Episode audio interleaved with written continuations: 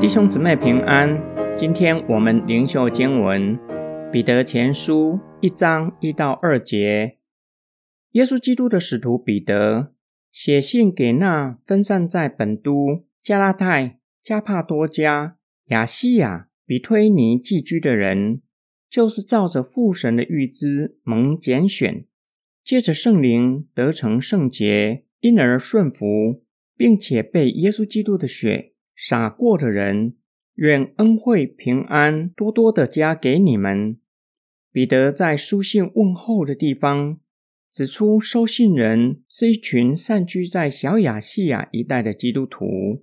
散居表达两方面的意思：第一方面是属灵的，基督徒在地上只不过是寄居，天家才是永恒的家乡；第二方面是他们实际的生活。他们很有可能是熟悉犹太教的外邦人，大多数是平民，甚至是奴隶。无论是哪一方面的意义，他们正面对与政府的关系和非基督徒相处的问题。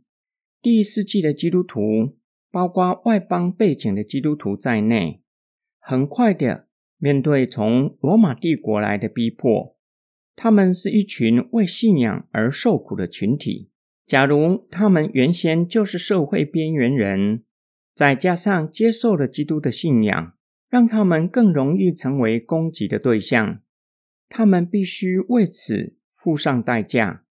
彼得劝勉他们：他们是照着父神的预定，蒙上帝所拣选的子民。上帝拣选他们的目的。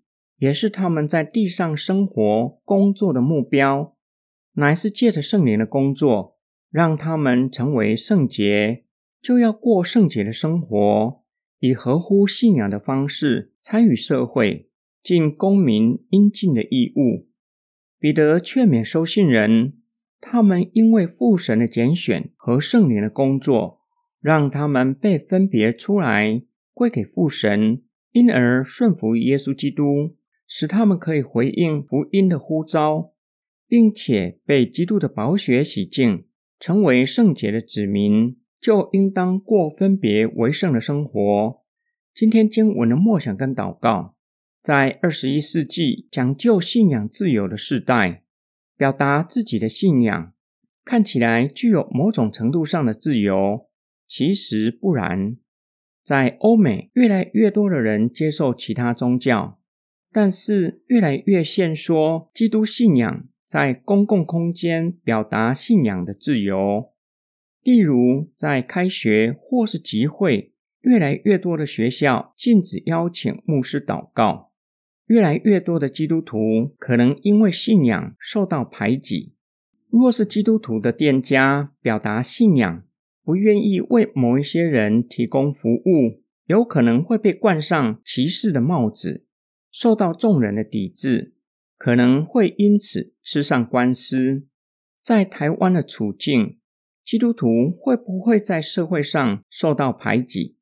假如你是公司的主管，可以因为信仰的缘故，在全体同仁拜拜的时候有不参与的自由吗？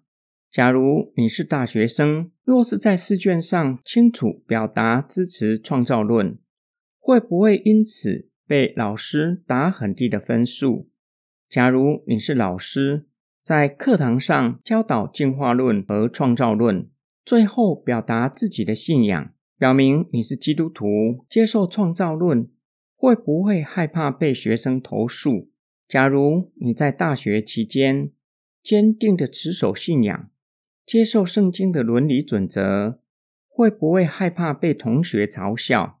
假如以上所说的正是你所面对的问题，正在挣扎的困境，彼得的劝勉能够帮助你。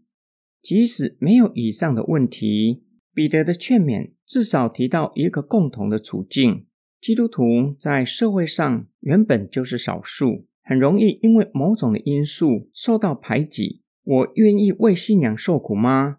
愿意依然过着圣洁的生活吗？我们一起来祷告，爱我们的天父上帝。虽然我们的生活处境跟第一世纪的基督徒很不一样，但是，就像耶稣所说的，世人会因为你的缘故而逼迫我们，甚至连亲人也会因为信仰起争执。求主帮助我们有智慧表达信仰，并且刚强壮胆持守信仰，不会为了逃避受苦而妥协，而是照着主的吩咐过分别为圣的生活。我们奉主耶稣基督的圣名祷告。阿门。